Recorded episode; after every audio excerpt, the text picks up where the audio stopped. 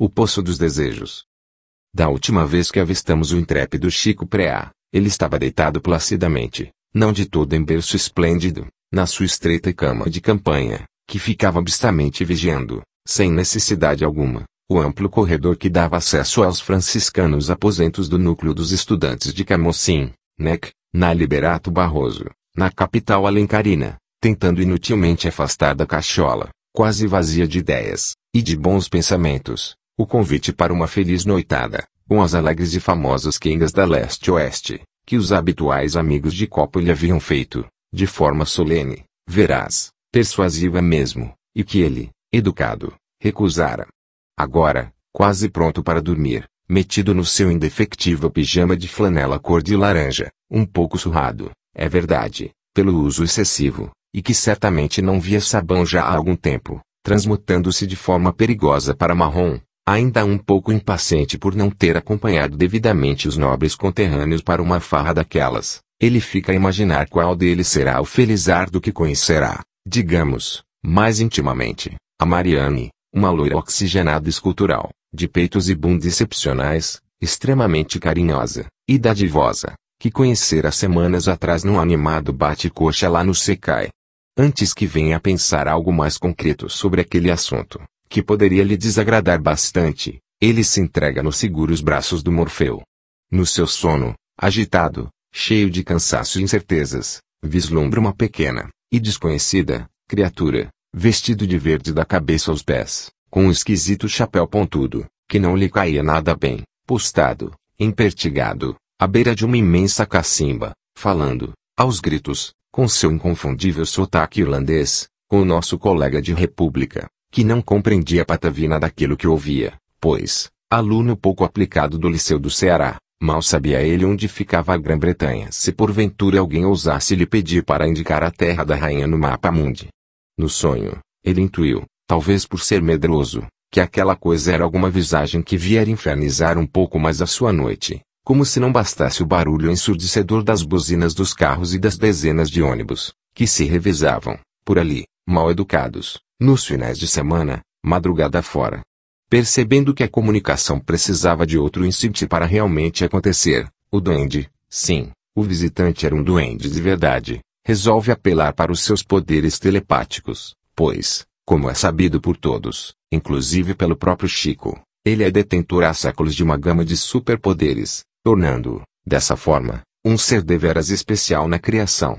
Com o devido ajuste feito no processo comunicativo, o preá começa a ouvir, e entender, direitinho a fala do nobre cavalheiro da Irlanda. Fazendo inicialmente uma elegante saudação, curvando o corpo, num arco perfeito, algo que o Preai não estava acostumado a presenciar. O duende, dentre outras coisas, oferece-lhe sua perene amizade, não se sabe bem por que motivo, e, para coroar tudo isto, incita-o, com o ácido chicote da louca curiosidade, para que este faça os seus três pedidos, a que ele tem direito, no poço dos desejos. Lembrando-se das curvas generosas, e fartas, da Mariane, embora não as conhecesse de modo tão profundo, quanto gostaria, nem tampouco como Roberto Carlos conhecia as perigosas curvas da Estrada de Santos, eternizadas, por ele, numa bela canção, o Chico, sem querer, pensou como seria bom passar o final de semana, que se avizinhava, com a dita cuja. De pronto, o duende afirmou-lhe que seu pedido seria concedido tal como desejado. Assustado, com o inusitado fato, Invon Preá tentou se explicar com o distinto forasteiro. Assim, pensando alto outra vez, disse de si para si, ah, se eu tivesse um dicionário de inglês-português, desses michurucas que qualquer camelô da Praça da Lagoinha vende, mandaria este baixinho invocado, que está achando que sou um belo de um trouxa, na sua própria língua, para o lugar que ele está merecendo ir nesse instante. Ato contínuo este pensamento, o duende diz-lhe, de forma tranquila, sem mencionar a indelicadeza sacada contra sua pessoa, numa voz de barítono, que ele providenciará o que lhe fora solicitado. Vendo que gastara idiotamente dois de seus preciosos desejos, à toa, o Chico quis caprichar no terceiro pedido, mas, para sua infelicidade, veio à tona, naquela estranha sonolência de que fora possado, o pensamento incontido de viajar a todo galope para a terrinha natal, rever familiares e amigos, quem sabe até bater pernas a esmo pela cidade, e degustar fartamente, no aconchego do querido lar, uma deliciosa pratada de corós cozidos que ele tanto apreciava. Sem dar-lhe tempo de esboçar qualquer reação, mínima que fosse, o duende assegura-lhe que ele não se preocupasse com mais nada, que isto também seria providenciado no seu devido tempo. Com um meio sorriso no eterno rosto enrugado, pensando que fizeram melhor aquele feioso camarada cabeça chata, de miolo mole, o duende, aturdido com tantos pedidos bisonhos daquela inocente criatura, resolve se despedir dele sem mais delongas. Antes, contudo, de consumar tal ato, diz-lhe telepaticamente que jamais concederá pedidos tão simples, alguém, durante sua vida inteira dedicada a esse instigante trabalho. Assim, para levantar um tantinho assim a moral abalada de seu interlocutor, cuja cara de tacho diz a tudo, o duende exalta sua largueza de espírito, seu desprendimento aos bens terrenos, que a traça rói e a ferrugem consome.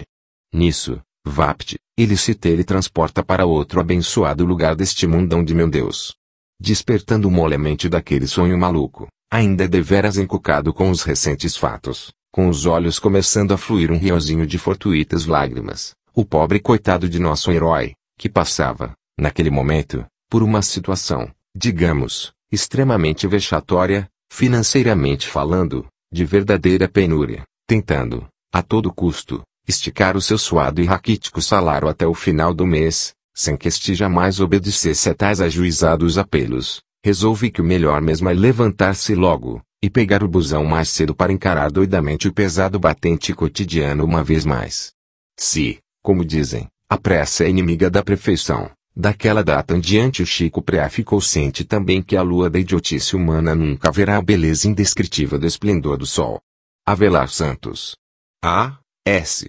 Camocim Ceará.